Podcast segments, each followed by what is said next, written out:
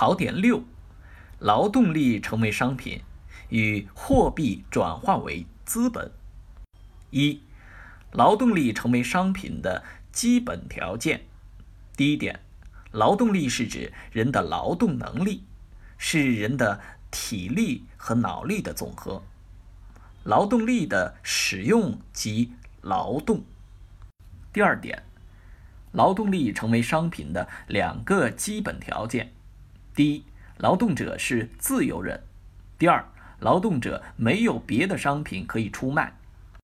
第三点，劳动力成为商品的后果，它标志着简单商品生产发展到资本主义商品生产的新阶段。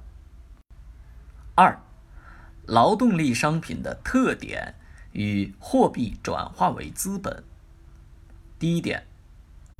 劳动力商品的价值由生产、发展、维持和延续劳动力所必需的生活必需品的价值决定，包括三个部分：第一，维持劳动者本人生存所必需的生活资料的价值；第二，维持劳动者家属的生存所必需的生活资料的价值；第三。劳动者接受教育和训练所支出的费用，劳动力价值的构成包含一个历史的和道德的因素。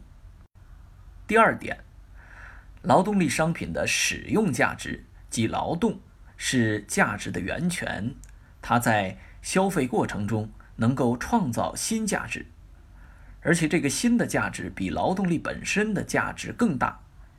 这是它在使用价值上的特点。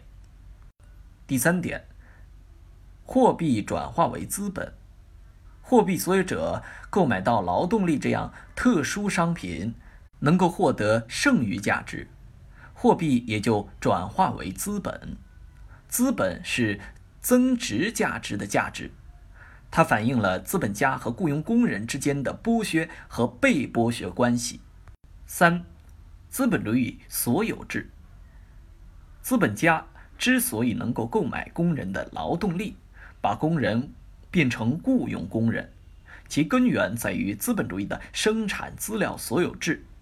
资本家凭借对生产资料的占有，在等价交换原则的掩盖下，雇佣工人从事劳动，无偿占有雇佣工人创造的剩余价值。这。就是资本主义所有制的本质。